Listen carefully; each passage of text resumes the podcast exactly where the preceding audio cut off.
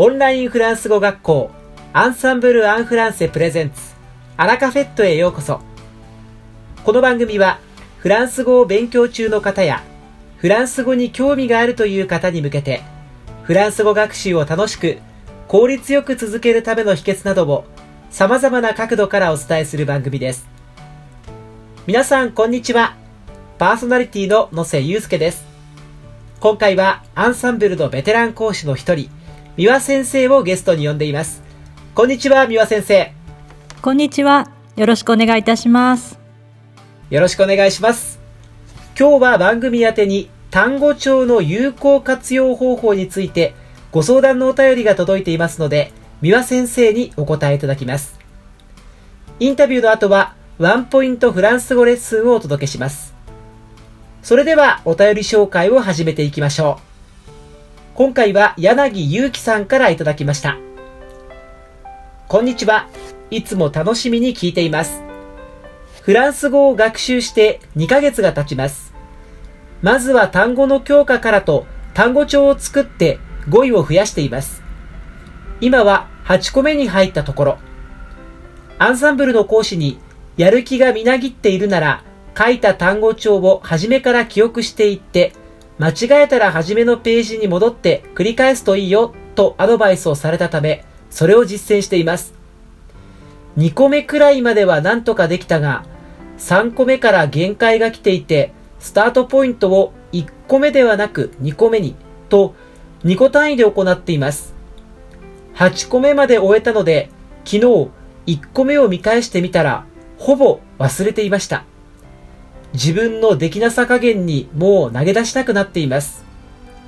単語を効率よく覚える秘訣があれば教えてください。よろしくお願いします。というメッセージを柳祐樹さんからいただきました。柳さんありがとうございます。今回は単語帳の活用方法について、この後三輪先生にお話を伺っていきましょう。さて三輪先生、今回柳さんのこのご質問、ご相談なんですけれどもいかがですか？はい。まずはゆうきさん、お便りありがとうございます。学習を始めて2ヶ月で単語帳も8個も作ったというのにまず驚きましたね。すごいと思います。いや、すごいですよね。はい。はい、学習を熱心に頑張っている証拠なので、まずは自分を褒めてあげてほしいなと思います。その上で、その単語をなかなか覚えられないというのが今回の悩みのようですよね。えー、ご相談内容を伺ったところ、単語帳に書き込んだ単語を暗記することそのものが目標になってしまっているという印象を受けました。記憶しただけで、つまり頭にインプットしただけで、実際に使うというアウトプットの機会がなければ、やはり残念ながら忘れてしまっても無理はないと思います。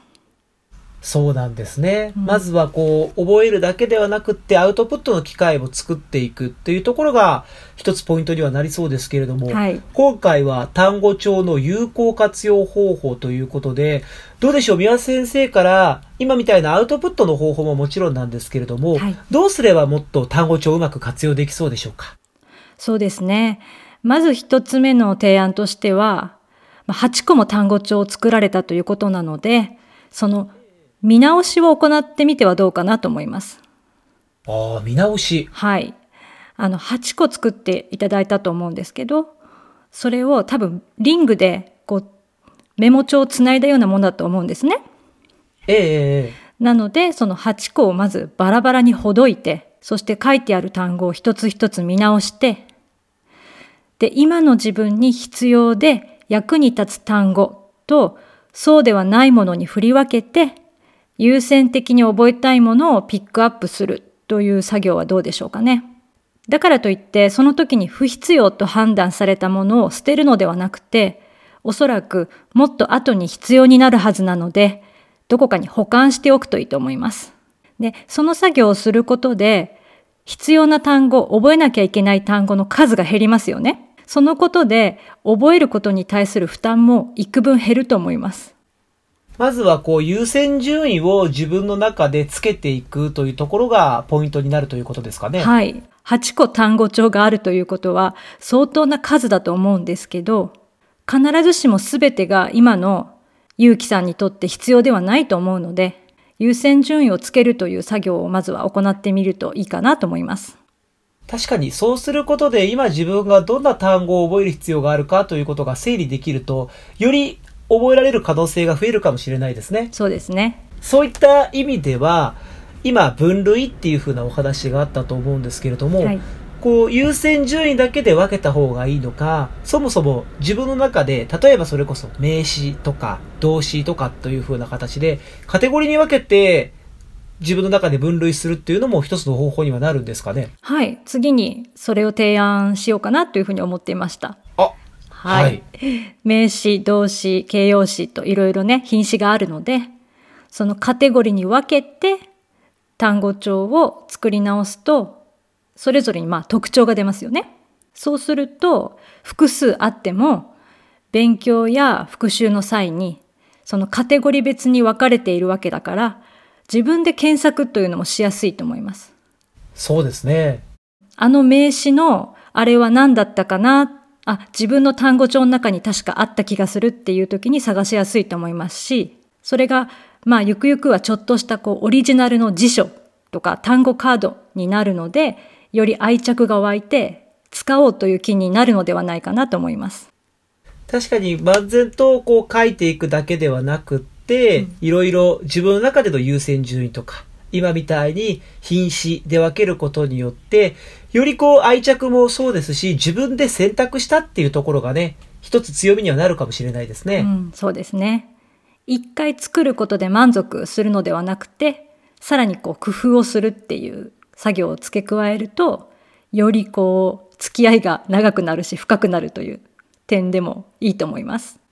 確かにこう単語帳は持ち運びもできますから、はいそういった意味では愛着を持つことによって、うんよりこう単語を覚えようっていうね、意欲も出てくるかもしれないですね。そうですね。なるほど。まずは見直しっていうところと、あとは品詞であったりだとか、自分の中で優先順位をつけて、いろんなものに分けていく、分類をしていくという方法をおうん伝えいただいたんですけれども、さっきこう、インプットだけではなくて、アウトプットの機会も作った方がいいというふうなお話もありましたが、はい。こう、アウトプットをしていくためには、単語帳をどう活用すれば、よりアウトプットができそうですかね？そうですね。単語帳を使いながらのアウトプットというふうになると、やはり単語帳を作る目的は、まず最初に暗記っていうところがあると思うので、その作業をするときに、そこに書いてある単語を使って、シンプルな例文を作って音読するっていう課題を。その都度自分にプラスして進めていくといいんじゃないかなと思います。なるほどですね。これは、えっと、単語帳に例文を書き込んだ方がいいのか、うんその単語帳を見たら自分の中で、頭の中で例文を思い浮かべた方がいいのか、このあたりはどうですか？まあ私が言いたいのはどちらかというと後者ですね。はい。というのも単語帳のカードはすごく小さいと思うので、ええ例文をたくさん書いたりするとちょっとごちゃごちゃして見にくくなると思うんですよね。そうですね。うん、なので書いてあるのはその単語だけでで例文を作るときは、まあ、頭の中で考えてだからシンプルな例文っていうふうにお勧めしましたね。そしてシンプルな例文か。はいはい。シンプルであれば頭の中で作る時もそこまでまあ困難ではないと思いますしポイントは作って音読するっていうことですね。はい。ああ、作って音読、声に出して読むということですね。そうですね。やはりうん作文してそれを発音音読するっていうのはセットでやってほしいですね。はい。まあとにかくただ単語を記憶する暗記するだけではどうしても流れ作業になってしまうので記憶に一つ一つが深く残らないのではと思います。だからその単語を使って文を生み出す。そのために考えるっていう一歩踏み込んだ作業が必要で有効ではないかなと思います。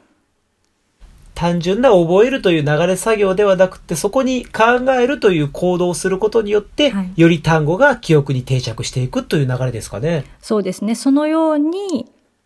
覚えていけば、より定着するのではないかというふうに思いますし、その作業をするときも、その作文という作業ですね。最初は現在形で作文。で、学習が進んできたら、その時に勉強している、例えば過去形とか未来形で作文して、その時その時のフランス語レベルに合わせて難易度も変えていけば、同じ単語を使っても進化とか成長が見られて刺激があっていいのではないかなと思います。確かにその単語を使っていろんなバリエーションの文章を自分で考えられるようになれば、はい、自信にもつながりそうですね。そうだと思います。実際に例文を考えて、あとは読んでみることで、アウトプットすることでより記憶に定着はしそうな気もしますが、他にありますか？単語帳の活用方法。そうですね。先ほど不必要なものをこうどこかに保管しておくというふうに言ったので、まあ、学習が進んできてその今持っている単語帳の記憶力というか自信がついてきたら以前その不必要と振り分けたものをまた見直してそして成長している今の自分に必要なものをまた単語帳に加えてそして必要に振り分けられた単語の中でもう完全に自分のものになったなと思うものは取り外して、また別の場所に保管するなり、習得済みというカテゴリーを作ってまとめてみたり、そういうふうにまた単語帳を作り変えたり、進化させたりっていう作業も、まあ、ある意味楽しいのではないかなと思います。そうですよね。8個今回、柳さん作られたというふうなお話ありましたけれども、はい、習得していけば、その数がどんどん減っていっても、それは別におかしくないっていうことですよね。はい。その単語帳は多分ご自分のために作られたと思うんですけど、いずれ必要ではなくなるかもしれないですよね。ですね。うん、その時のこう、成長のために、多分今作ってらっしゃると思うので、覚えなければいけない単語が減るということは、すごくいいことです。そうですよね、うん、自分の身についたという結果ですもんね。はい。なので、自分の進化とかに合わせて、単語帳の、まあ、内容なり数なりっていうのを、こう、減らしていくっていうのは、全然いいことだと思います。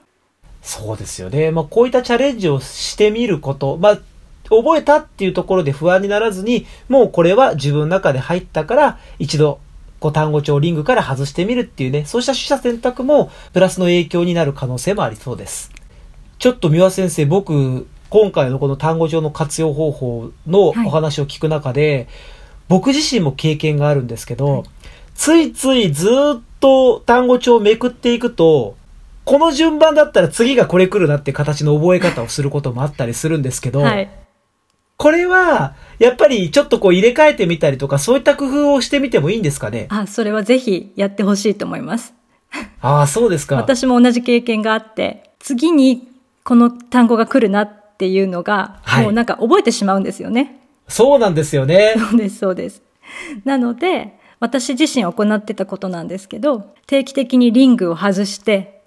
そしてシャッフルして、こうトランプみたいにそして順番を入れ替えて、またリングで閉じて、で、こう順番を変えて、また同じ単語帳を見直すっていうのはやってました。ああ、そうですか。はい。もう私はあの疑い深いので、人間の脳は順番で暗記すると、先ほど言ったように、この順番だったら次はこれっていうふうに覚えてしまって、結果的に単独でその単語を見た時に思い出せないってことがありますよね。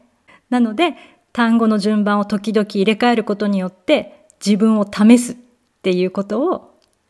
ゆうきさんもやってほしいなと思います。そういった意味では、もちろんこれは和訳っていうところ、裏に書いてある部分と実際に単語っていうのも、まあ反対にしてみたりであったりとか、はい、いろんなシャッフルの仕方あると思うので、定期的にこうして変えていくことで、うまくこう脳を活性化すると、より覚えられるかもしれないですね。はい。その効果は期待できると思います。確かにな、ついつい僕もおっしゃっていただいた通り、次これ来るからっていう、こう、いつの間にかこう正解をね、自分の中でやっていくっていうことに、はい、こう、重きを置いてしまいそうな時もあるんですけれども、やっぱり入れ替えて、いろんな形で自分に負荷をかけていくっていうことも必要になってきそうですね。そうですね。ゲーム感覚で楽しんでやってほしいなと思います。あとはどうですか？柳さんは今回8個作って、まあ今みたいな形でやっていただけるとより効果は出てくるのかなと思うんですけれども、うん宮先生からこう柳さんに対してメッセージがあればぜひ。はい。あの、お便りを読んだ時にですね、すごく真面目な方で、こう自分のできなさ加減にっていうふうにこう自分を責めていらっしゃったのがちょっと印象に残ったので、ぜひね、もし忘れたっていうことがあっても、自分を責めないでほしいなと思います。もう忘れることは誰にでもあることなので悪いことではないですし、使わない情報を忘れるっていうのはもう誰にでもあることだと思って、そして忘れた理由を考えて、もしそれが今の自分に必要じゃないからだって思えば、不必要に分類してもいいわけですし、ええはい。単語帳というのはやっぱりモチベーションを上げるツールじゃないと意味がないと思うので、こう自分に無理をあのかけすぎることなく、さっきも言いましたけど、こうゲーム感覚で楽しく単語帳を役立ててほしいなと思います。そうですよね。同じ勉強するのであれば、ぜひこう楽しみながら、で、モチベーションを上げて行っていく方が、よりこう単語を覚えられる可能性も増えてくるんじゃないかなとお話を聞いていても思いました。はい。まああとはこう自分を責めてしまうという部分はね、こう勉強していってうまくいかないと、どんどんどんどん負のスパイラルに陥ってしまうという傾向は、もしかしたら他の方でもね、この単語帳じゃなくてもあるかもしれないので、今みたいに前向きで捉えるという気持ちは勉強の中ではトータル的に見ても必要かもしれないですね。はい、そうだと思います。やはり語学の学習は非常に道のりが長いので、前向きにですね、楽しむっていう姿勢でできれば行ってほしいなと思います。では、三輪先生、今日はいくつものアドバイスをいただいたんですけれども、はいえ最後にまとめていただいてもいいですか？はい、単語を覚えて語彙を増やすということは、暗記することが最終目的ではないと思ってください。大事なのはその単語をフランス語の自己表現に役立つツールとして自分のものにすることが最終目標だと思います。ですから、その時の自分に必要なものを選んでカテゴリーに分けて丸暗記するのではなく作文に取り入れるという形で頭で考えアウトプットすることで脳により強い刺激を与えながら自分のものにすることを目標として貪欲かつ楽しんで覚えていってほしいなと思います。それから時々単語の順番を入れ替えて自分を試すというのもいい刺激になるのでぜひ試してみてはどうでしょうか。ビワ先生ありがとうございます。今日は柳祐樹さんから寄せられた単語帳の有効活用方法について三輪先生にお話をいただきました。特に印象的だったのは作文に取り入れて頭で考えてアウトプットするという要素。そして、やっぱり場合によっては入れ替えていって脳の定着をどうすればもっとよりできるかというところはすぐにでもできる行動なのかなと思います。今回ご相談をいただいた柳祐樹さん以外にもこうした単語帳の活用方法、ぜひ実践に皆さんも取り入れてみてください。今日は宮先生にお話をいただきました。宮先生ありがとうございました。ありがとうございました。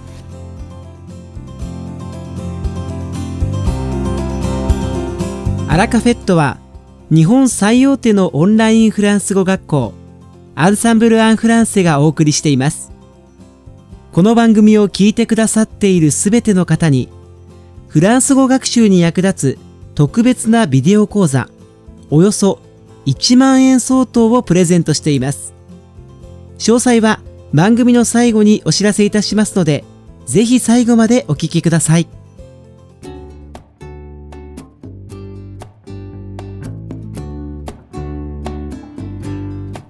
ワンポイントフランス語レッスン。皆さんこんにちは。アンサンブル講師のミワです。こちらのコーナーでは、アンサンブルが自信を持って作成し、生徒様にレッスンや実習でお使いいただいているオリジナル教材の中から、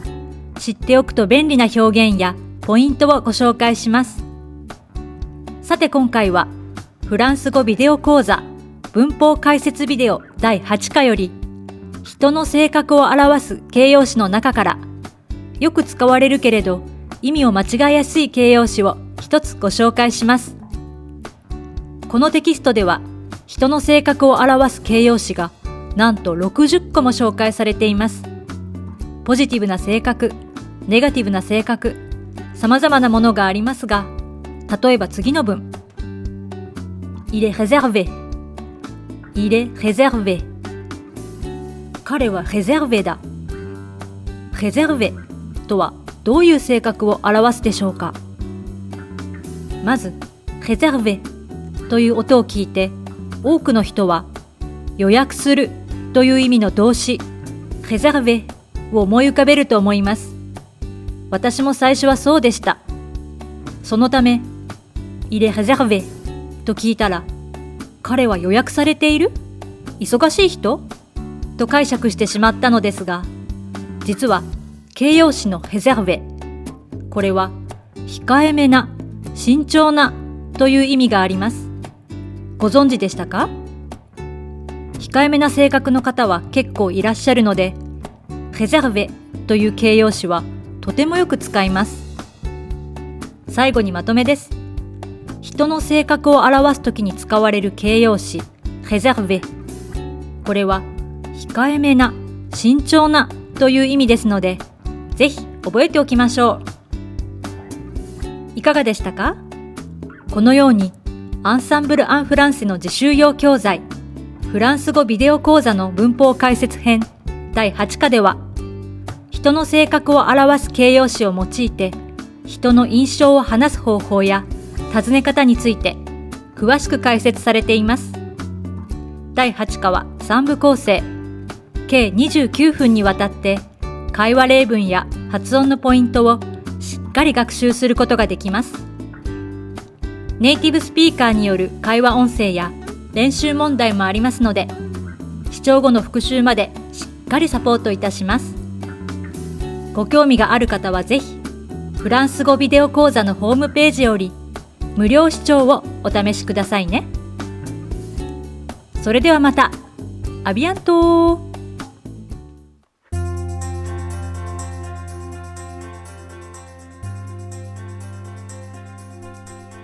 さて、本日のアラカフェットはいかがでしたでしょうか？この番組は毎週金曜日をめどにお届けしています。確実にお届けするための方法として、iTunes や Podcast のアプリの購読ボタンを押せば自動的に配信されますので、ぜひ購読するのボタンを押してください。また、番組では皆様からのご感想やフランス語学習に関するご質問をお待ちしています。アンサンブル・アン・フランセで検索していただきお問い合わせからお送りください。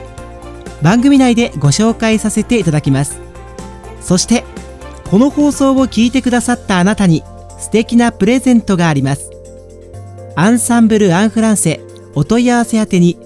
お名前アラカフェットを聞きましたと明記して送ってください。フランス語学習に役立つ特別なビデオ講座をプレゼントします。たくさんのご応募お待ちしています。それでは皆様、また次回の配信でお会いしましょう。素敵な週末をお過ごしください。